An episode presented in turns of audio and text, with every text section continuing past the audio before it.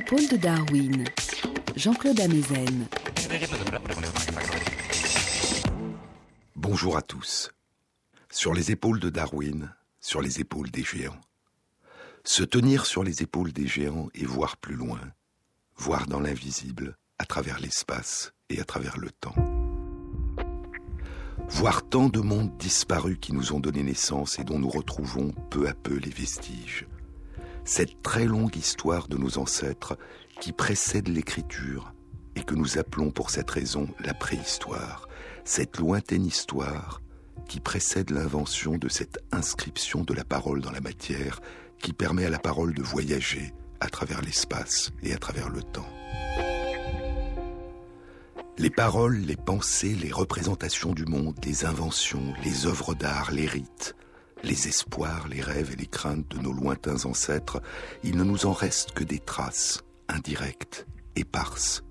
Et nous ne pouvons que tenter de déchiffrer, de reconstituer, de réinventer à partir de ces fragments ce qu'ils ont vécu, ressenti, pensé, imaginé, inventé.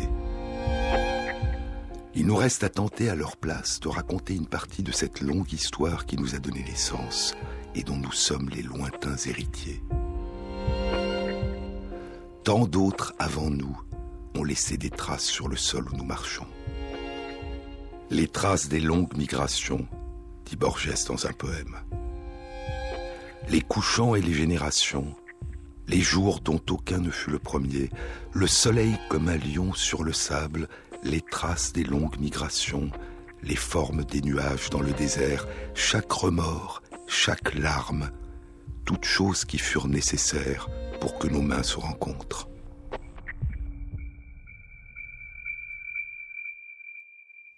Cela fait longtemps, très longtemps, que nos ancêtres par vagues successives se sont installés en Europe, se sont côtoyés, se sont rencontrés, se sont combattus, se sont unis, se sont mélangés. Il y a 8500 ans, les premiers agriculteurs venus d'Anatolie et du Moyen-Orient s'installent en Europe. Ils y rencontrent des chasseurs-cueilleurs, venus longtemps avant eux, il y a plus de 46 000 ans. Et ces chasseurs-cueilleurs avaient eux-mêmes côtoyé les hommes et les femmes de Néandertal, installés en Europe depuis probablement 300 000 ans.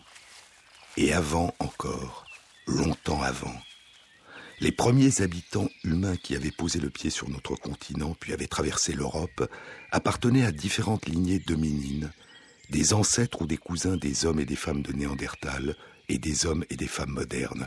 Les vestiges les plus anciens de la présence dominine en Europe datent d'il y a 1 800 000 ans, c'est-à-dire environ 1 600 000 ans avant l'émergence en Afrique des premiers hommes et des premières femmes modernes. Et 1 750 000 ans avant que des hommes et des femmes modernes posent pour la première fois le pied en Europe.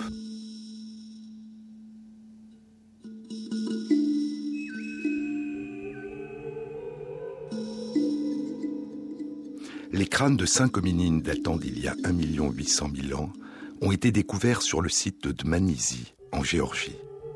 Les outils de pierre présents sur le site sont en basalte. Ce sont des couperets, de petites haches, des grattoirs, des éclats coupants. L'absence de biface indique qu'il s'agit d'une culture qui précède la naissance en Afrique de l'Est, il y a environ 1 700 000 ans, de la culture acheléenne. Il y a quatre mois, à la mi-octobre 2013, une étude animée par des chercheurs du Muséum national de Géorgie et du département de biologie de l'évolution humaine de l'université Harvard était publiée dans Science. Elle suggère que les hominines qui occupaient le site de Dmanisi en Géorgie il y a 1 800 000 ans faisaient partie de la lignée de nos ancêtres Homo erectus.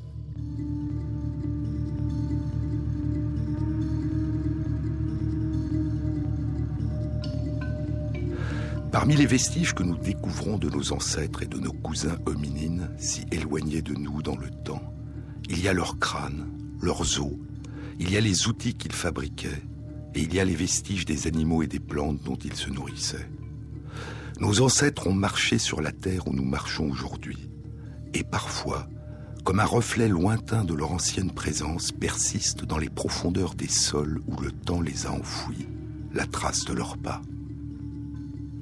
Et les empreintes de leurs pieds nous permettent de déduire leur poids et leur taille et d'imaginer un peu de ce qu'était leur apparence, de les entrevoir si près de nous, marchant si près de nous, longtemps, très longtemps avant notre naissance, en un temps où ils étaient les seuls êtres humains, ou presque humains, à arpenter le monde.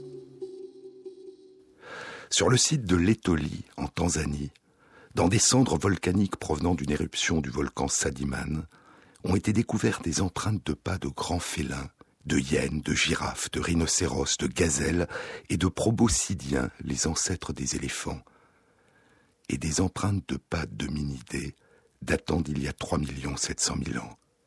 Leurs pieds sont assez différents des nôtres. Ce sont les traces de l'un de nos anciens cousins, l'Australopithèque. Beaucoup plus tard, deux millions d'années plus tard, il y a un million et demi d'années, trois hominines, deux adultes et un enfant dont les pieds sont très semblables aux nôtres, laissent des traces de leurs pas sur le site d'Illeret, au Kenya, près du lac Turkana. Ils appartiendraient à la lignée d'Homo ergaster ou à la lignée d'Homo erectus. Les traces de pas datant d'il y a 3 700 000 ans sur le site de l'Étolie en Tanzanie ont été découvertes à la fin des années 1970 par la paléontologue et archéologue Mary Leakey. La découverte de traces de pas datant d'il y a 1 500 000 ans sur les deux sites d'Illeret au Kenya a été publiée en 2009 dans Science par des chercheurs de plusieurs universités des États-Unis et du Kenya. Et il y a une semaine, le 7 février 2014, une autre étude publiée dans PLOS ONE décrit à son tour des empreintes de pas. Des empreintes de pas qui apparaissent un jour, soudain, durant le mois de mai 2013, sous une pluie battante, sur une plage, au bord de la mer, au pied d'une falaise.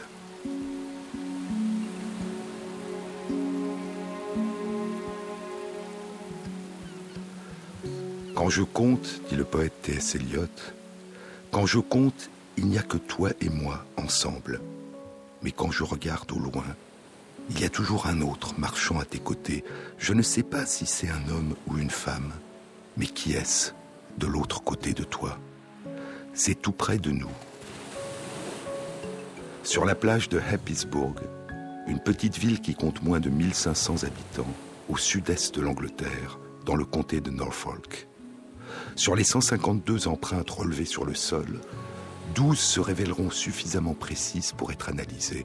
Ce sont des traces de pas de cinq marcheurs. Ils marchent en direction du sud.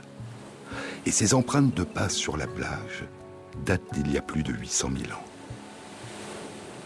Tout près de nous, si loin de nous, de l'autre côté du temps. Au pied de la falaise battue par la mer, au pied de la falaise qui ne cesse de s'effondrer, le travail des marées a découvert peu à peu les sédiments enfouis sous le sol.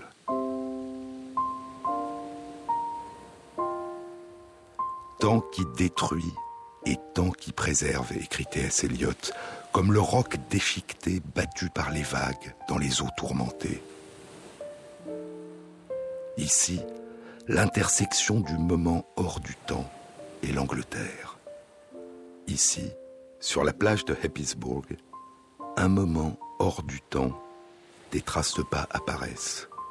Puis, en moins de deux semaines, la mer efface sur le sable les pas des ancêtres disparus.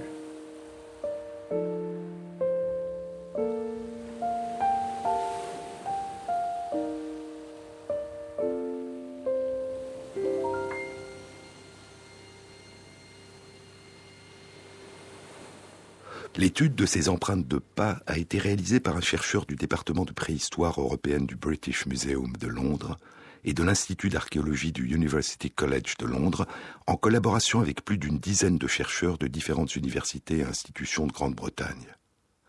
Il y a quatre ans, en 2010, une étude publiée dans Nature avait décrit la découverte d'outils et d'éclats de silex datant d'il y a plus de 800 000 ans au pied de la falaise d'Episburg. Ces outils de silex étaient déposés dans des sédiments de la même couche de sédiments provenant de l'érosion de cette falaise que celle où se sont inscrites les empreintes de pas découvertes en mai 2013. Les empreintes les plus nettes sont apparues sur une surface de 12 mètres carrés, et chaque jour, pendant deux semaines, les marais les recouvrent partiellement de sable et la pluie les remplit d'eau. Et durant ces deux semaines, à marée basse et sous la pluie, les chercheurs vont multiplier les photographies digitales à partir de tous les angles possibles autour et au-dessus des traces et vont effectuer des analyses au laser de la surface du sol. Et à partir de ces données, ils reconstitueront ces empreintes de pas en trois dimensions et ils en déduiront la taille des marcheurs.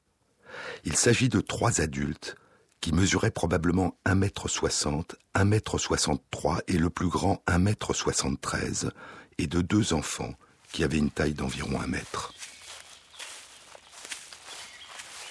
Les caractéristiques de leurs pieds, qui peuvent être déduites des empreintes de leurs pas, suggèrent qu'il pourrait s'agir d'une population dominine Homo antecessor, une population qui descend d'Homo erectus et qui est cousine des ancêtres communs aux hommes modernes et aux hommes de Néandertal. Les vestiges de plantes retrouvés dans les sédiments adjacents à ceux où sont inscrites les empreintes de leurs pas sont typiques de la végétation locale de l'époque, une forêt de pins et d'épicéas, avec quelques bouleaux, des aulnes et de la bruyère. Et à travers cette forêt, au long d'une rivière, marchaient trois adultes et deux enfants, il y a plus de 800 000 ans.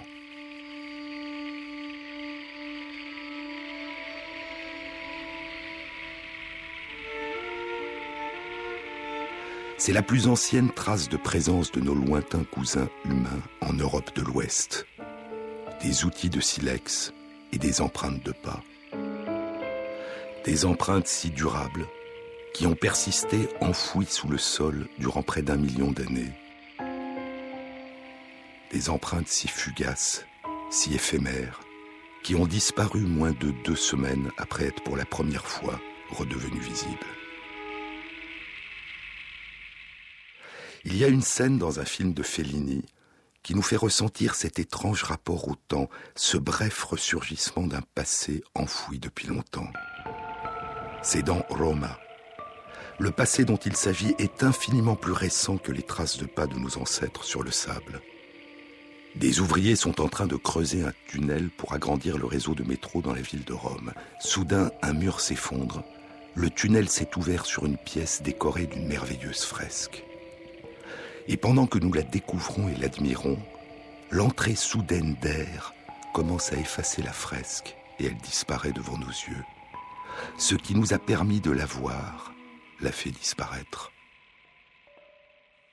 Sur la plage de Heppisburg, c'est la mer en battant la falaise qui nous a permis de voir pour la première fois les empreintes de pas qu'ont laissées il y a si longtemps les premiers habitants des côtes de l'Angleterre, et c'est la mer qui, en quelques jours, a fait disparaître à jamais ses traces.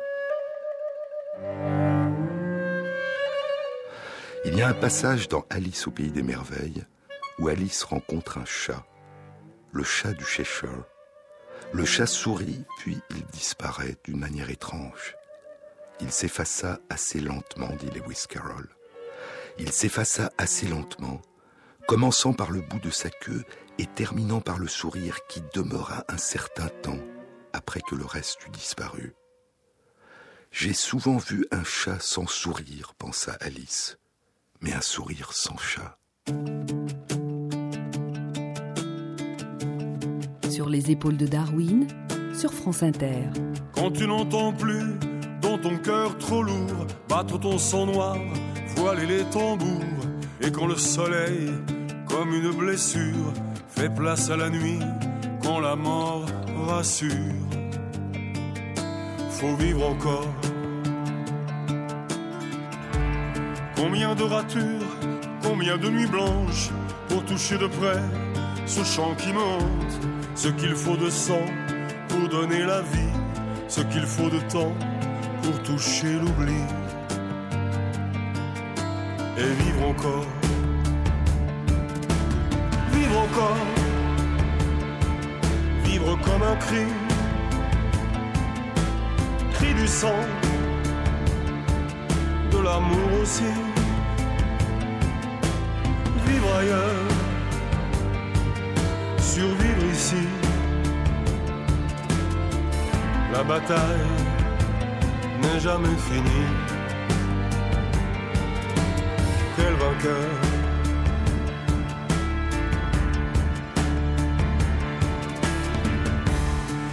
Faut courir pour avoir le souffle, ce qu'il faut sentir au-dessus du gouffre, ce qu'il faut cacher pour un mot d'amour, ce qu'il faut tuer pour revoir le jour. Et vivre encore. Vivre encore, vivre comme un cri, cri du sang, de l'amour aussi. Vivre ailleurs, survivre ici. La bataille n'est jamais finie. Quel vainqueur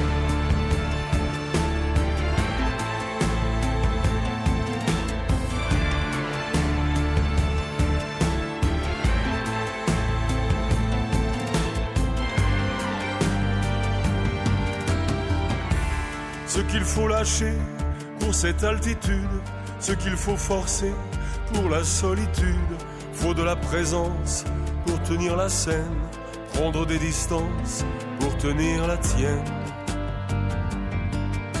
et vivre encore. Vivre encore, vivre comme un cri, cri du sang, de l'amour aussi.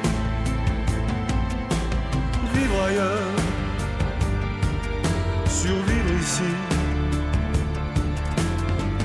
La bataille n'est jamais finie. Quel vainqueur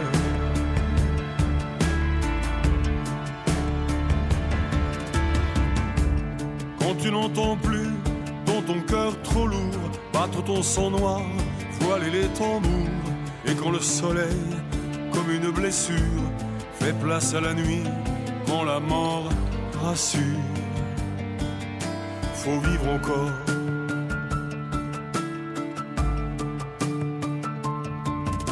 Faut vivre encore.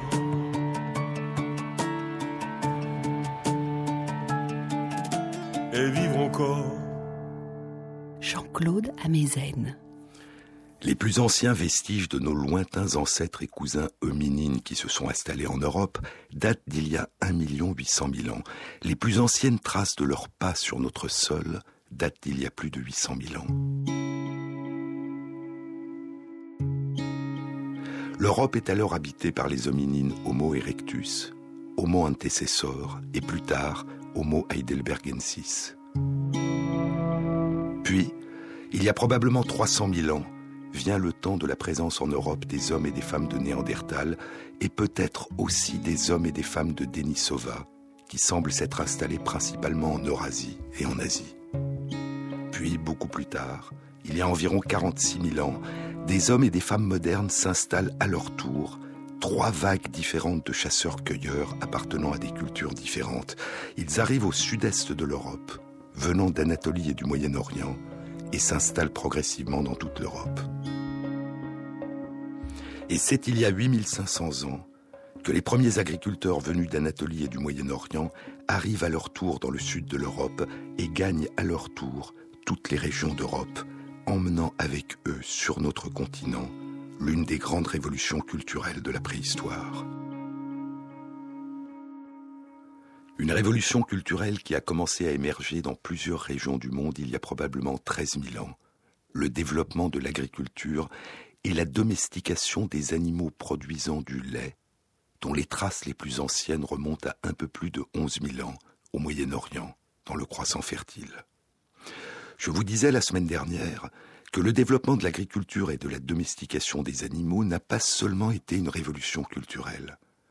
Elle n'a pas seulement été une histoire de migration, de mélange de populations et de remplacement de populations les unes par les autres.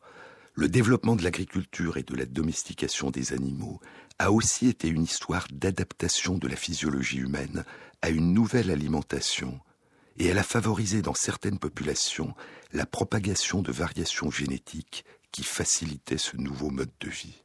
Et je vous disais que l'un des exemples les plus spectaculaires et les plus étudiés de cette coévolution entre les cultures humaines et la diversification génétique des populations concerne notre capacité à nous nourrir de lait frais à l'âge adulte.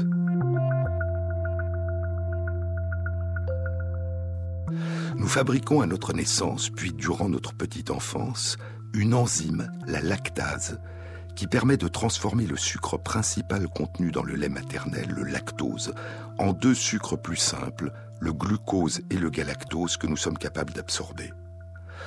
Et cette enzyme nous permet d'absorber le lait maternel, cette alimentation vitale pour tout nouveau-né et pour tout nourrisson.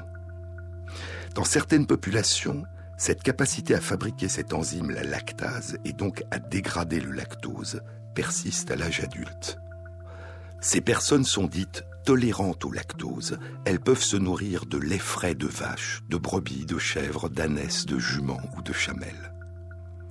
Dans d'autres populations, cette capacité disparaît vers l'âge de 7 à 8 ans.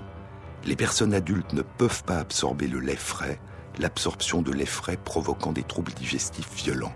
Ces personnes sont dites intolérantes au lactose. Les personnes tolérantes au lactose à l'âge adulte représentent aujourd'hui un peu plus du tiers de la population humaine et leur fréquence varie dans différentes régions du monde.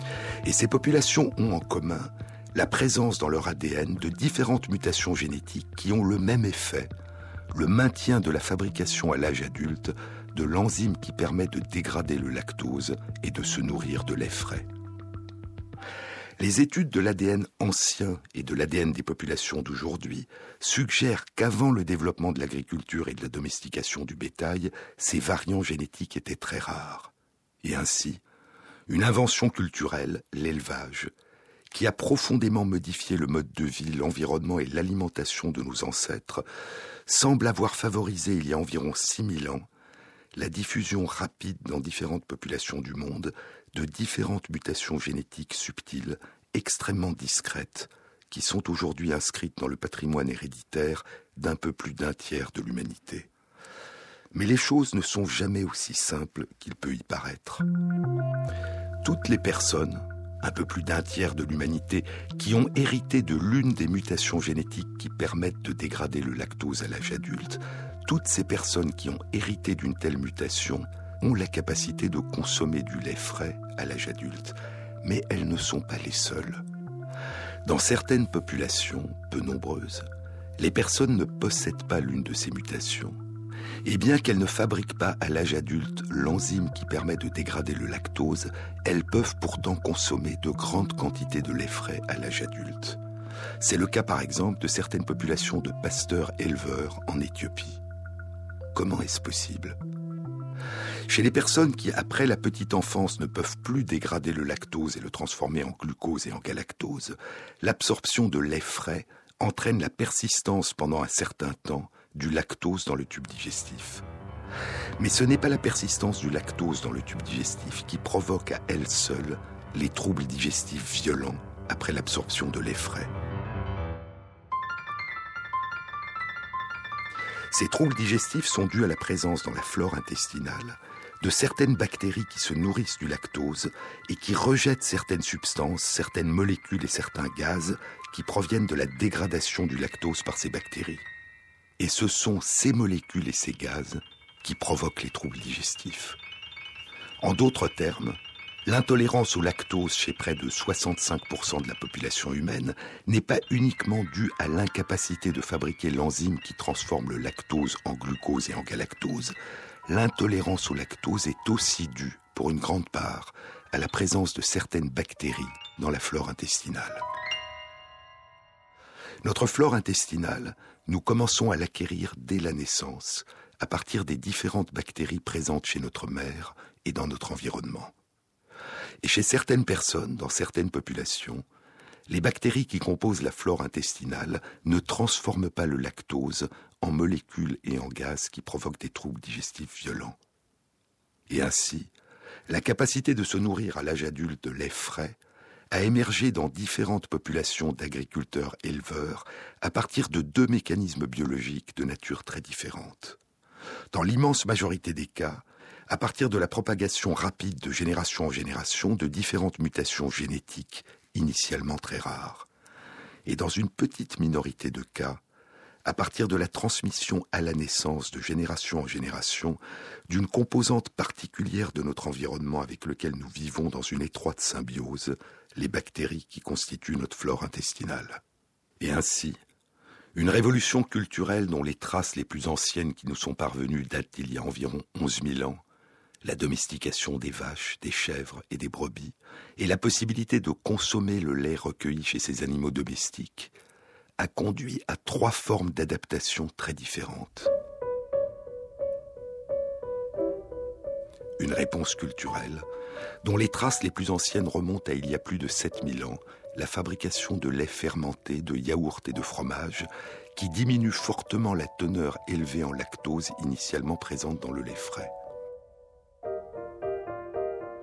Et deux formes d'adaptation biologique qui permettent toutes deux de consommer le lait frais à l'âge adulte, une adaptation génétique, la propagation rapide à partir d'il y a environ 6000 ans de différentes mutations génétiques permettant de fabriquer à l'âge adulte l'enzyme qui dégrade le lactose et une préadaptation liée à l'environnement, dont l'origine précède probablement de très longtemps la révolution culturelle de la domestication du bétail, l'absence de certaines espèces bactériennes dans la flore intestinale de certaines populations. Notre symbiose avec les bactéries est complexe. Nous possédons dans notre tube digestif plusieurs centaines de milliers de milliards de bactéries, un nombre dix fois plus élevé que le nombre de nos cellules qui composent notre corps adulte. Ces centaines de milliers de milliards de bactéries appartiennent à plusieurs centaines d'espèces et de familles distinctes qui diffèrent pour partie chez différentes personnes et dans différentes populations. En d'autres termes, notre capacité à digérer et à tirer de l'énergie à partir de notre alimentation ne dépend pas seulement des gènes et des constituants biologiques de notre corps que nous héritons de nos parents, elle dépend aussi pour une partie très importante des communautés de bactéries qui colonisent notre tube digestif à partir de notre naissance et avec lesquelles nous vivons en symbiose durant toute notre existence.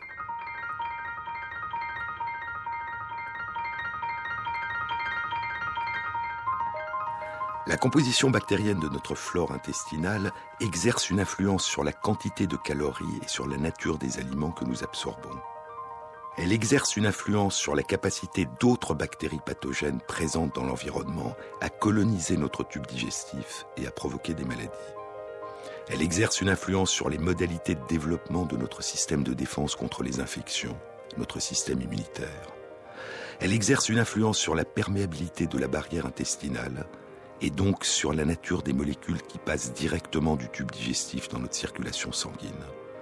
Elle exerce une influence sur la nature et la quantité de petites molécules produites par différentes espèces bactériennes qui gagnent notre circulation sanguine et dont des études très récentes réalisées chez la souris suggèrent qu'elles pourraient exercer une influence sur certains de nos comportements et certains de nos états mentaux et la composition bactérienne de notre flore intestinale exerce une influence sur le développement de nombreuses maladies, l'obésité, le diabète, les maladies cardiovasculaires, les maladies inflammatoires de l'intestin, certains cancers, et peut-être, comme le suggèrent certaines études très récentes, sur certains troubles neurologiques ou psychiatriques.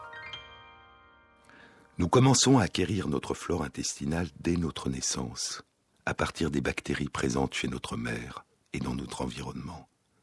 Puis cette flore va s'enrichir et se modifier en fonction de notre mode d'alimentation et de la nature des bactéries présentes dans notre environnement.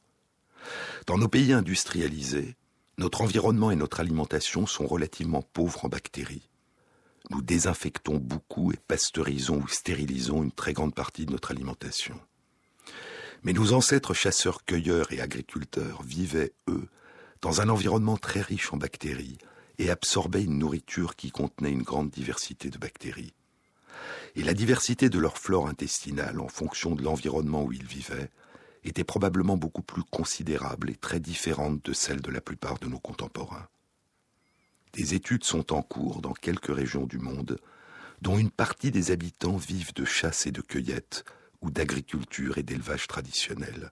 Et l'un des buts de ces études et d'explorer si le mode d'alimentation et l'environnement de ces populations entraînent l'acquisition d'une flore intestinale particulière, et si la composition de leur flore pourrait être l'un des facteurs qui semblent les préserver d'une partie des maladies liées à notre mode d'alimentation et à notre mode de vie.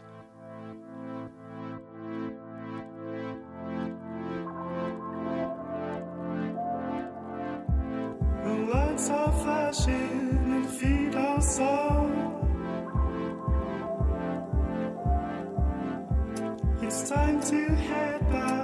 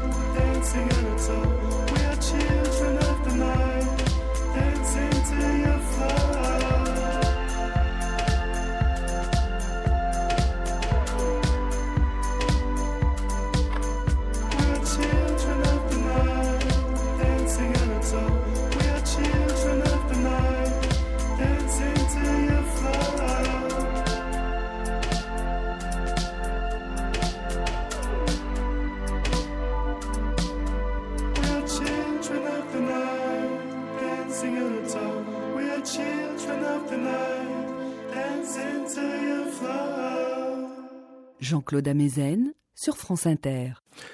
Le développement de l'agriculture a eu d'autres effets sur la diversification génétique des populations humaines.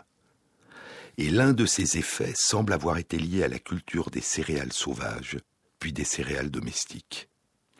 À notre capacité à digérer l'amidon, un sucre complexe qui constitue la part essentielle de la composante nutritive des céréales, mais aussi du maïs et des tubercules comme les pommes de terre.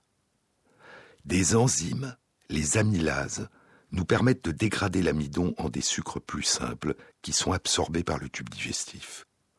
Il existe différentes amylases, dont une se trouve dans la salive, et elle joue un rôle important dans la digestion de l'amidon contenu dans notre nourriture. Cette enzyme est fabriquée à partir du gène de l'amylase salivaire. Et des travaux publiés depuis une dizaine d'années indiquent que ce gène est présent en plusieurs exemplaires dans l'ADN humain et que le nombre de copies de ce gène est variable chez différentes personnes.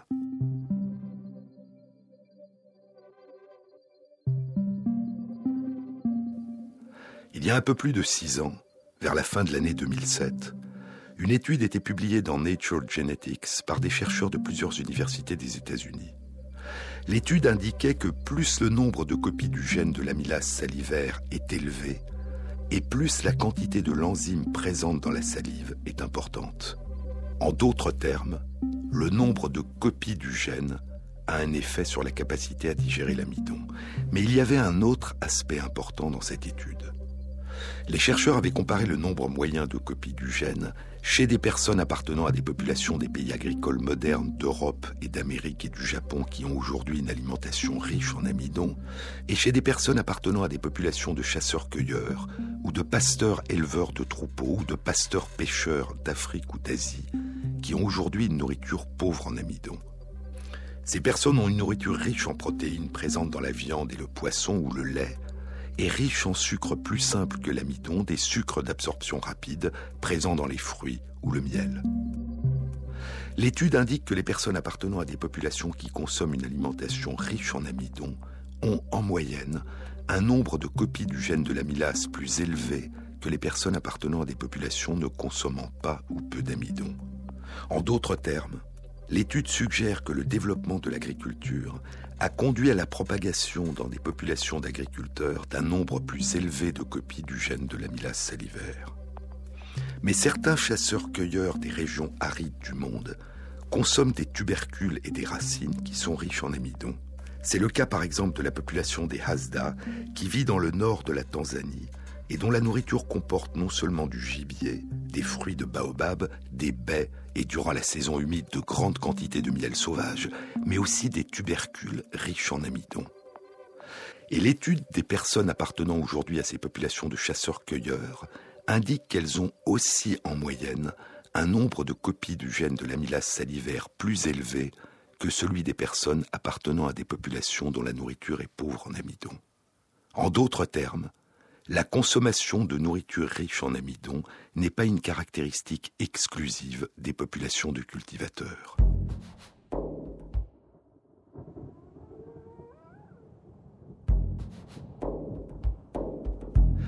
L'analyse de l'ADN complet du chasseur-cueilleur qui vivait il y a 7000 ans au nord-ouest de l'Espagne et dont les vestiges ont été découverts dans la grotte de la Bragna à d'un chasseur-cueilleur qui vivait il y a 8000 ans au Luxembourg et d'un chasseur-cueilleur qui vivait en Scandinavie, au nord de l'Europe il y a 8000 ans, l'analyse de leur ADN complet indique, je vous le disais la semaine dernière, l'absence de variants du gène permettant d'ingérer le lait frais à l'âge adulte, suggérant que cette mutation devait être encore très rare en Europe à cette époque. En revanche, l'étude de leur ADN complet indique la présence de 5, 6 et 13 copies du gène de l'amylase salivaire, un nombre de copies comparable à celle des Européens d'aujourd'hui. Ainsi, même si le nombre de copies semble plus élevé aujourd'hui en moyenne dans les populations d'agriculteurs que dans les populations de chasseurs-cueilleurs ou de pasteurs-éleveurs de certaines régions d'Asie ou d'Afrique, les changements d'alimentation qui ont conduit à la propagation d'un nombre plus élevé de copies du gène de l'amylase salivaire ont probablement eu lieu dans certaines populations d'Europe au moins, avant le développement de l'agriculture et indépendamment du développement de l'agriculture.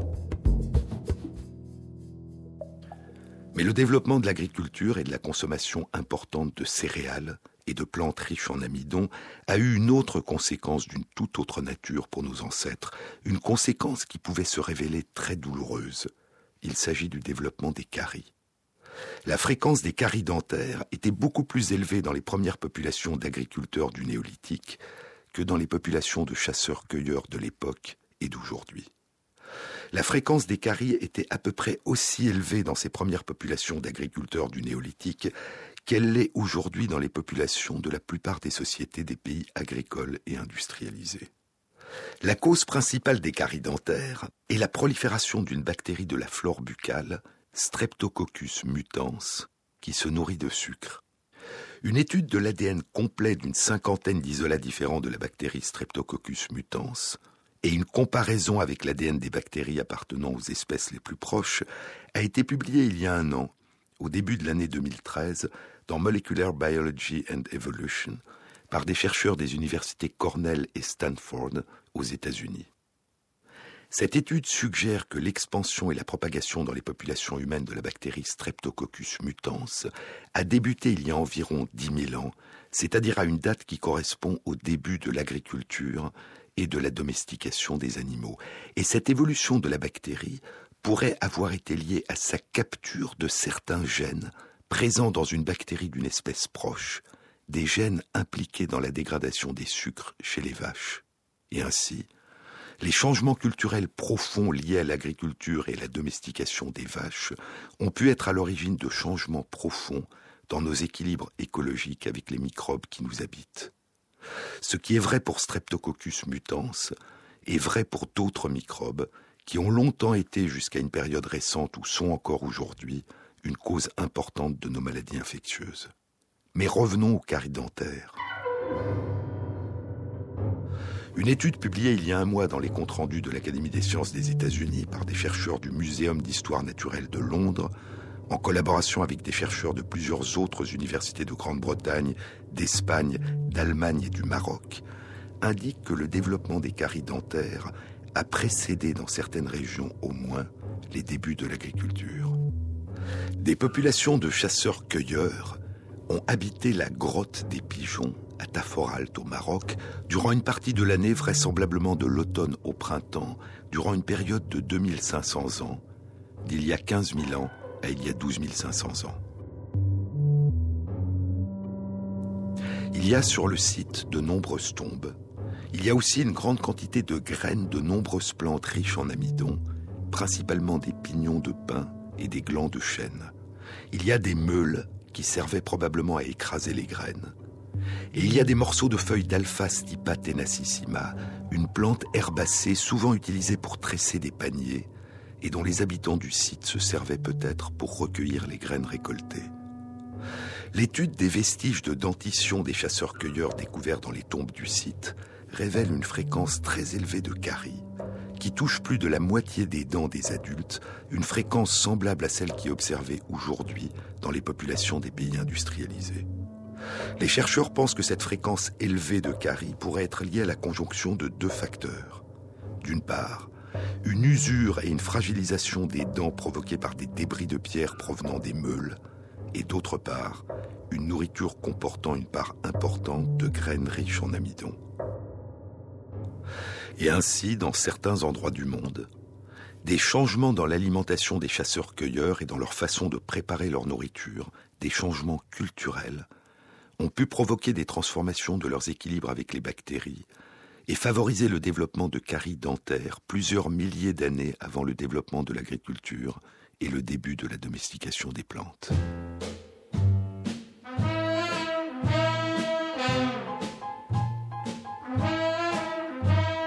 I'm walking out the door with you on my mind. I'm walking out the door with you on my mind. But every step away from you, I feel like crying. I walked into the street talking to myself. I walked into the street talking to myself. No matter what my conscience says, I'm thinking about nobody else.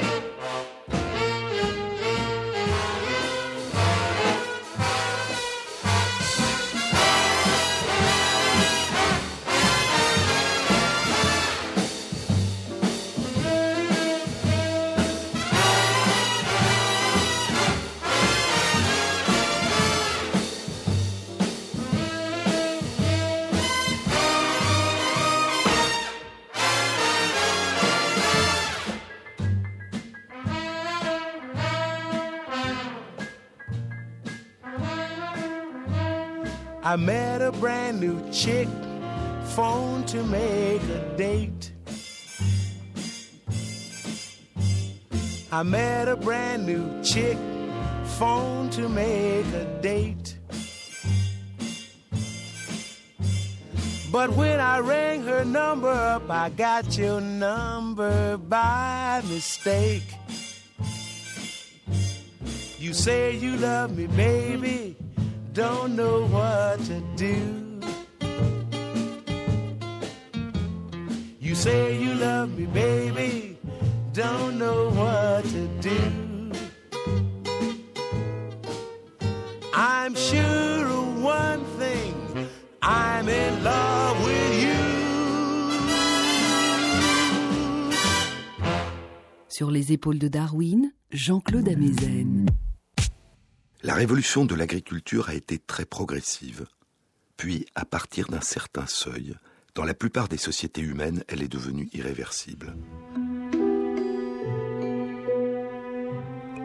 Et elle a alors intimement lié le devenir et la propagation des plantes cultivées à la présence et au travail des agriculteurs. Et elle a profondément transformé le mode de vie, d'organisation sociale et de culture de la plus grande partie de l'humanité. L'agriculture, je vous le disais, naît dans plusieurs régions du monde il y a probablement 13 000 ans. Au Moyen-Orient, dans le croissant fertile, à l'intérieur et autour de la Mésopotamie, et en Asie, et en Amérique du Sud, et dans plusieurs régions d'Afrique. Différentes études publiées depuis cinq ans suggèrent que le développement de l'agriculture dans différentes régions du monde s'est accompagné dans les populations d'agriculteurs d'une augmentation très importante de la population.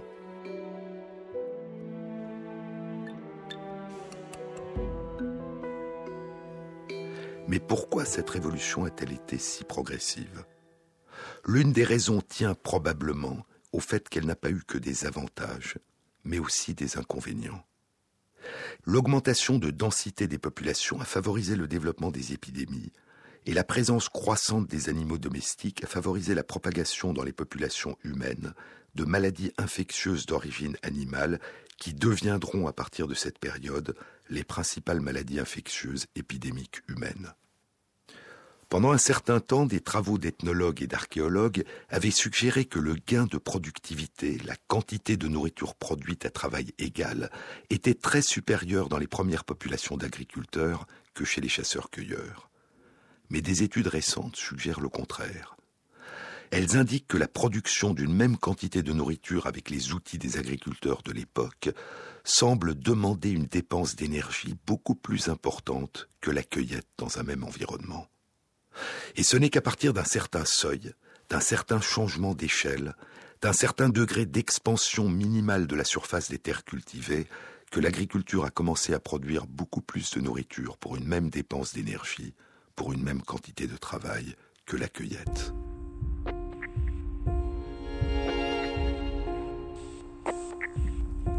D'autres études indiquent que les personnes qui composaient les premières populations d'agriculteurs avaient une taille plus petite et paraissaient en moins bonne santé que les populations de chasseurs-cueilleurs de la même époque qui coexistaient à leur voisinage.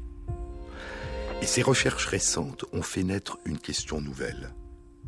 Pendant la période initiale où l'agriculture semble avoir été une façon beaucoup plus coûteuse en énergie de produire la nourriture, qu'est-ce qui a pu favoriser sa persistance et sa propagation dans la plupart des régions du monde? De nombreuses hypothèses sont actuellement discutées. Et parmi elles, des hypothèses qui attribuent un rôle important à des raisons d'organisation sociale, à des raisons symboliques, rituelles, spirituelles, religieuses, à un changement profond des modes de relation avec la nature. À Bornéo, par exemple, le riz a été planté et cultivé pendant très longtemps en très petite quantité, pour des raisons rituelles, semble-t-il, sans rapport avec un objectif de nourrir la population. Et c'est seulement il y a quelques siècles que la culture du riz à grande échelle a débuté à Bornéo.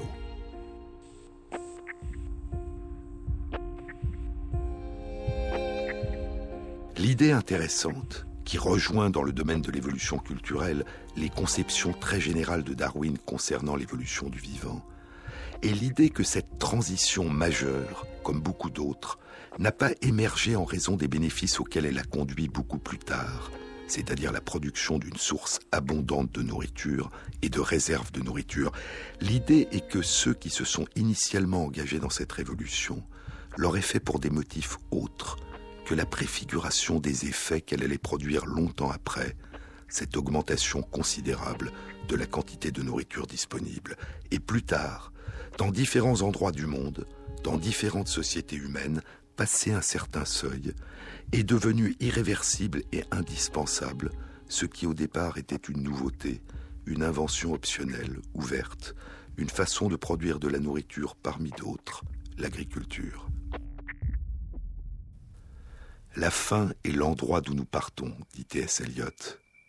Et lorsque nous voulons remonter au début, il est bon d'essayer de résister à la tentation d'expliquer systématiquement ces débuts par les effets auxquels ils ont pu beaucoup plus tard donner naissance.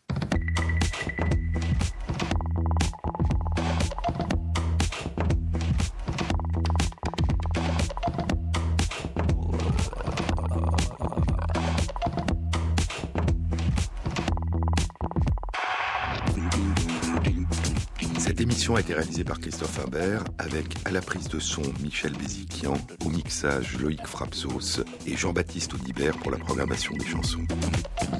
Et merci à Christophe Magère qui intègre sur la page de l'émission sur le site franceinter.fr les références aux articles scientifiques et aux livres dont je vous ai parlé. Bon week-end à tous, à samedi prochain.